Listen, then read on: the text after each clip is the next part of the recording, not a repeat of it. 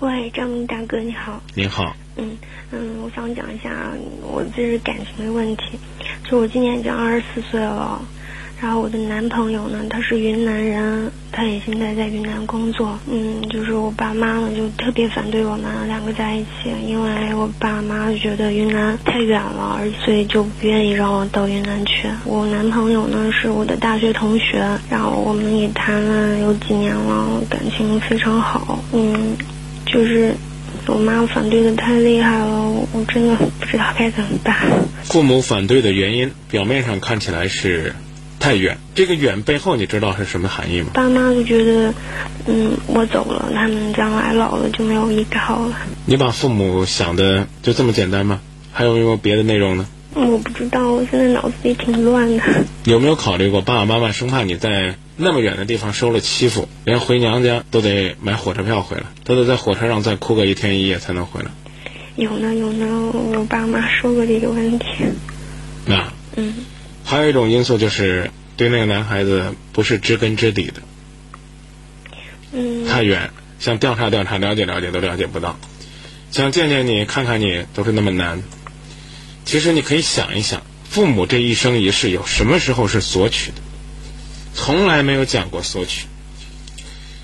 我觉得有一百个父母，大概有九十九个都不想回报，不追求回报。当然，你的父母也绝对不是因为说你嫁到云南了，不能照顾他们了才不让你去的。云南那地方穷，不是每个地方都穷。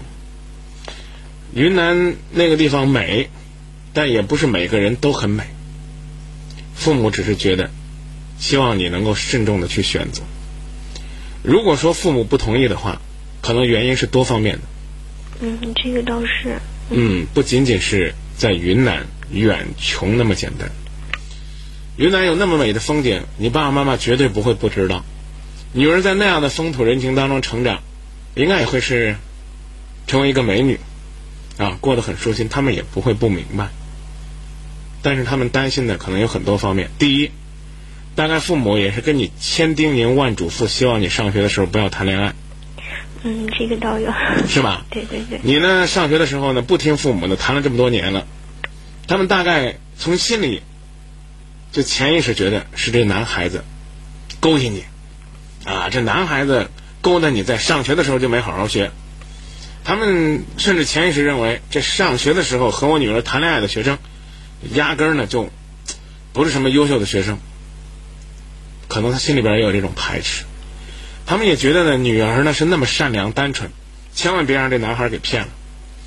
所以我觉得你的男朋友啊，既然和你感情很深，我们没有要求他非得倒插门插到郑州来，但是总得来见见你的父母。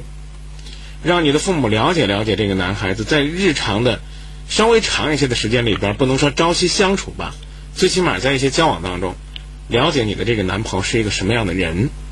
嗯，他倒是来我们家待过十来天的时间。嗯，大概是没相中。嗯，对，我我们。嗯，我就建议这个事儿可以暂时放一放，该怎么谈就怎么谈。你在郑州有工作吗？没有。先找工作成不成？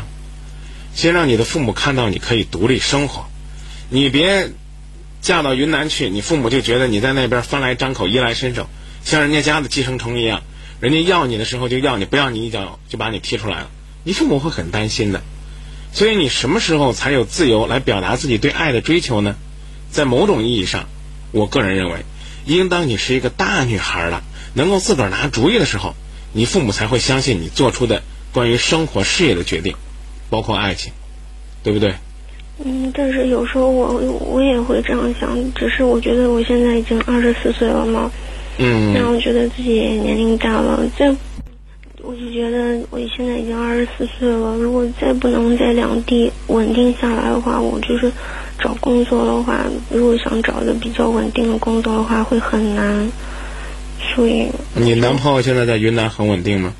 嗯，他在日嗯云南的一个地市的日报社做记者。嗯，你呢？我你在郑州有过成功的求职经历吗？嗯，有过，但是我去年我放弃了，因为我我去年就想全身心的投入到考研上面去嘛，但是我今年又差了六分，没有考上。你大概现在是在考研失落期，所以你心里边的烦恼不纯粹是爱情方面的。也有也有。啊，我倒是觉得，还是希望你先好好的跟父母谈谈。父母绝对不会说说你要敢嫁出去，跟你断绝父女关系、母女关系。是就是这样说的。啊，我就说他们不会这么做，大概会这么吓唬你。你应该明白这种吓唬背后是什么意义。你刚刚说你想做一个大人，但是事实上二十四岁了，你大概现在还在饭来张口、衣来伸手的过程当中。你跟我说，你跟你的爸爸妈妈说，爸爸妈妈，我到了云南，我就可以成为一个独立的人。谁信呢？嗯，这话听着不舒服，是不是？没有没有，啊，但实话，这真不舒服，连我说着都不舒服。但是真是这句话，谁信呢？啊，你到了云南，有了爱情的滋润，马上你就能够进入到一种很成功的生活状态吗？大概你现在觉得父母是在帮你决定你的爱情，让你觉得挺不公平的。我二十四了，为什么他们还要替我决定呢？恰恰是因为你还是个孩子。你还没有独立，哦，对吧？嗯，这倒是。啊，因此我就建议你跟父母讲清楚。嗯。你怎么想，怎么做？哎，好。有一个很简单的道理。嗯。大概你的非常传统的父母，生怕你到了云南去，婚还没结呢，就先跟人同居了。同居一段时间呢，就像若干个伤心故事一样，大家彼此厌倦，最后伤痕累累的再回郑州。你你可以和你父母谈谈，我个人认为，尤其你母亲可能会跟你说到这个问题。哦。大概你就算是去了，你父母也希望你到那是独立。嗯。需要女男朋友的帮助可以，但是不要住人家家，不要就就同居，不要到那儿就忙活着嫁给人家。嗯嗯。还有一个问题，就说在恋爱当中，两个人可能呢处于一个均衡的位置。你要现在呢，自个儿就急赶着跑到人家家那儿去，然后跟男朋友说：“我来投奔你了。”你父母大概会觉得你在恋爱当中把自己位置放的太低了，就生怕你在这样的情感经历当中处于一个劣势。对我妈这样讲过。啊，就觉得好像哎，我这姑娘就嫁不出去了，离了这孩子就没法活了。大概你父母生怕造成这样的结果。对对对。而且有一个现实，就是你在那儿，大概你受了点气，你也不敢发。嗯。你也不敢说。嗯。说了怕父母担心，说了怕男朋友把自己一脚给踹了。嗯。甚至呢，你男朋友就算跟你说分手，你的心里边都得掂量掂量，跟爸爸妈妈说不说？嗯。说了呢，好像爸爸妈妈就说着了。早跟你说了，你不要去，非要去，去了吃亏了，上当了。因此，我的建议很简单，你得先像一个大人一样生活，然后你再说去。好的。你大概给自己定的结婚的时间是什么时候呢？我想等我研究生毕业以后。那你在郑州考研吧。哎，好的。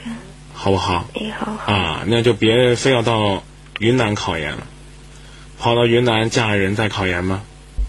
你要是不嫁给他的话，你大概还得在郑州考研，是不是？嗯嗯嗯，对。所以。希望你能够理解父母的良苦用心。嗯，好嘞。那说到这儿吧。那谢谢张明大哥。不客气。嗯，再见。啊，二幺六幺的朋友说，建议你呀，站在父母的立场去想事情，相信他们不会害你，他们一定是担心你。呃，这位朋友呢还说，你可以试试，你在一个陌生的地方遇到困难，同时打电话给男朋友和父母，看看他们谁先到。其实我觉得这位朋友呢，更多的强调的是亲情是永恒的，而爱情却是存在的变数。